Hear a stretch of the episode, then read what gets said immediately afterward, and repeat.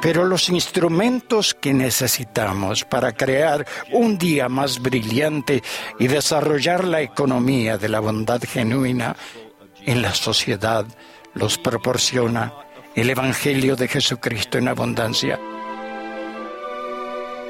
Bienvenidos a este episodio del podcast de la Conferencia General. Hoy escucharemos el discurso del elder Jeffrey R. Holland, No como el mundo la da.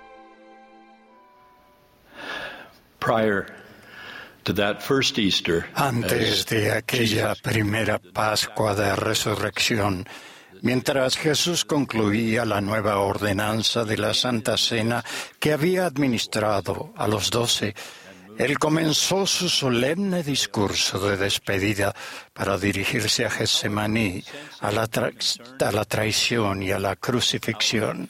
Sin embargo, al percibir la preocupación y quizás incluso el temor absoluto que algunos manifestaron, Él les dijo a ellos y a nosotros, no se turbe vuestro corazón. ¿Creéis en Dios? Creed también en mí. No os dejaré huérfanos. Vendré a vosotros. La paz os dejo. Mi paz os doy. Yo no os la doy como el mundo la da. No se turbe vuestro corazón, ni tenga miedo. En este mundo terrenal surgen momentos desafiantes incluso para los fieles, pero el mensaje tranquilizador de Cristo es que Él, el Cordero Pascual, irá como oveja delante de sus trasquiladores. No obstante, Él se levantaría, como dijo el salmista, para ser nuestro refugio y fortaleza, nuestro pronto auxilio en tiempos de tribulación. Teniendo en mente las difíciles horas que le aguardaban, conforme se acercaba a la cruz y a sus discípulos, quienes llevarían su Evangelio al mundo en el meridiano de los tiempos. Consideremos ahora juntos un mensaje relacionado dirigido a los miembros de la Iglesia del Salvador en los últimos días. Se encuentra en el sorprendente número de versículos del libro de Mormón dedicados a conflictos de uno u otro tipo, desde el comportamiento constantemente desagradable de la man y Lemuel hasta las batallas finales que involucraron a miles de soldados. Una de las razones obvias de tal énfasis en la guerra es que, dado que el libro de Mormón fue escrito para una audiencia de los últimos días. Esos autores nos advierten que la violencia y los conflictos serán una característica distintiva en los últimos días. Por supuesto que mi teoría acerca de la contención de los últimos días no es muy original. Hace casi dos mil años El Salvador advirtió que en los últimos días habría guerras y rumores de guerras. Y más tarde agregó que la paz sería quitada de la tierra. Con toda seguridad, este príncipe de paz quien enseñó enérgicamente que la contención es del diablo, debe llorar junto con su divino Padre por aquellos de la familia humana que en nuestros días no tienen afecto y no pueden vivir juntos en amor. Hermanos y hermanas, vemos demasiado conflicto, contención, y falta de civilidad a nuestro alrededor. Afortunadamente, la generación actual no ha tenido que combatir en una tercera guerra mundial, ni hemos vivido una crisis económica mundial como la de 1929, que condujo a la Gran Depresión. Sin embargo, afrontamos un tipo diferente de tercera guerra mundial, no una lucha para aplastar a nuestros enemigos, sino un reclutamiento que dispone a los hijos de Dios para cuidar más a los unos de los otros. La gran depresión a la que nos enfrentamos ahora no es tanto un asunto de una pérdida externa de nuestros ahorros, sino una pérdida interna de confianza en uno mismo, junto con el déficit reales de fe, esperanza y caridad a nuestro alrededor.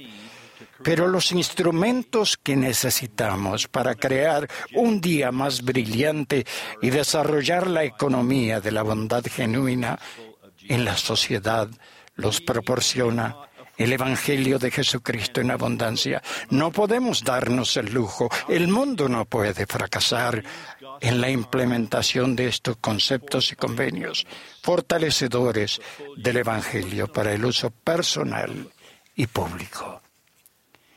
Entonces, en un mundo azotado por la tempestad, sin consuelo, como dijo Jehová que sería, ¿cómo encontramos lo que él llamó el convenio de paz? Lo hallamos al volvernos a aquel que dijo que tendría compasión de nosotros, con misericordia eterna, y que otorgaría paz a nuestros hijos. Así que, a pesar de las profecías aterradoras y de los inquietantes pasajes de las escrituras que declaran que la paz sería retirada de la tierra en general, los profetas, entre ellos nuestro querido Russell M. Nelson, nos han enseñado que no tiene por qué retirársenos la paz de manera individual. Por ello, en esta Pascua de Resurrección, Tratemos de establecer la paz de un modo personal, aplicando la gracia y el bálsamo sanador de la expiación del Señor Jesucristo a las personas a nuestro alrededor, a nuestras familias y a, todos. Afortunada e incluso asombrosamente se pone este bálsamo sanador a nuestra disposición sin dinero y sin precio. Esa ayuda es realmente necesaria porque en esta congregación mundial hay muchos que luchan hoy con cualquier cantidad de desafíos físicos, emocionales, sociales, económicos u otra docena de problemas. Y a veces no somos lo suficiente fuertes como para enfrentarlos por nosotros mismos, ya que la paz que necesitamos no es como el mundo la da, no, para los problemas difíciles.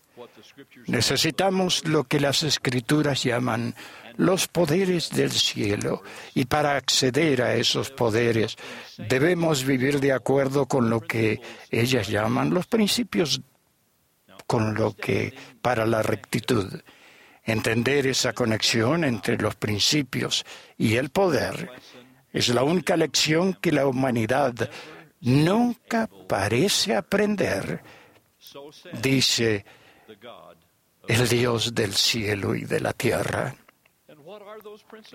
¿Y cuáles son esos principios? Bueno, son mencionados repetidamente en nuestros libros sagrados y en conferencias como esta y en esta dispensación se le enseñó al profeta José Smith cuando clamó, Dios mío, Dios mío, ¿por qué me has desamparado? En el frío e indolente confinamiento de la cárcel de Liberty, se le enseñó que los principios de rectitud abarcan virtudes tales como la paciencia, la longanimidad, la benignidad y el amor sincero. En ausencia de esos principios, era absolutamente seguro que viviríamos con conflictos, con tensión y dolor. Con respecto a esto, Permítanme expresarme francamente acerca de la ausencia de estos principios en algunos círculos de nuestra época. Obviamente hay muchas cosas que son hermosas. Hay tanto que es bueno y es tanto que es hermoso en nuestro mundo. Contamos con mayores bendiciones materiales que ninguna otra generación de la historia, pero en la cultura del siglo XXI en general, y con demasiada frecuencia también en la iglesia, aún vemos a personas en dificultades, transigiendo y rompiendo demasiados convenios y muchos corazones. Consideren la permanente presencia de un lenguaje vulgar, similar a la transgresión sexual en las películas y la televisión. O fíjense en cuánto leemos sobre el acoso sexual y otras formas de indecencia en los lugares de trabajo y en temas de la pureza por convenio. Con demasiada frecuencia lo sagrado es tratado como ordinario y lo santo es profanado. Les digo a las personas que se sienten tentadas a andar, hablar o comportarse como el mundo la da, por así decirlo, que no esperen que eso los lleve a una experiencia pacífica. Yo les aseguro en el nombre del Señor que no será así. La maldad nunca fue felicidad, como lo expresó un antiguo profeta. Cuando la diversión se acabe, siempre habrá que pagar las consecuencias y en su mayoría se paga con lágrimas y remordimiento. O quizás veamos otros casos menores de abuso o indignidad, pero cuánto mayor cuidadoso debemos poner los discípulos del Señor Jesucristo para no incurrir en tales conductas. En ningún caso debemos ser culpables de ejercer injusto dominio u otra forma de abuso o coerción inmoral, ya sea física, emocional, eclesiástica o de cualquier otro tipo. Recuerdo sentir el fervor con que el presidente Gordon B. Hinckley habló a los hombres de la Iglesia acerca de aquellos que él llamó tiranos en su propio hogar. Qué fenómeno tan trágico y absolutamente repugnante es el abuso de la esposa, dijo.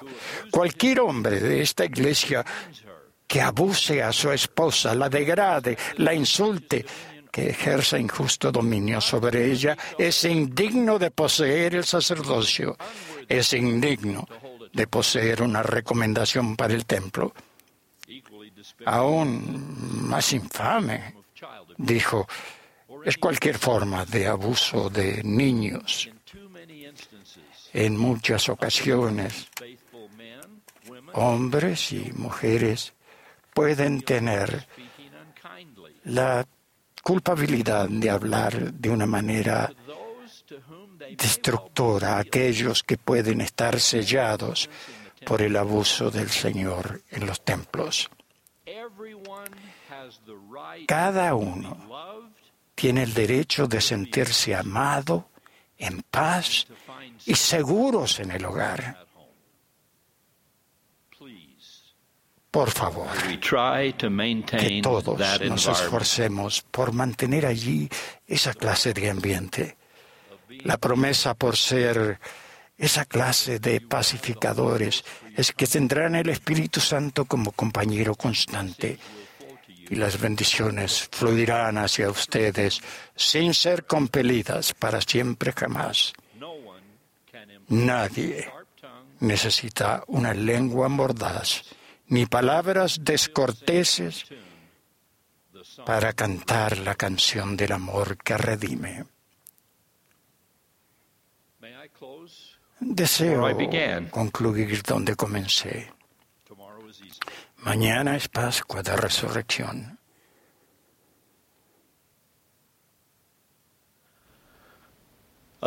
Un tiempo para que los rectos principios del Evangelio de Jesucristo y su expiación nos ayuden a superar los conflictos y a la contención, que pase la desesperanza y la transgresión y finalmente la muerte.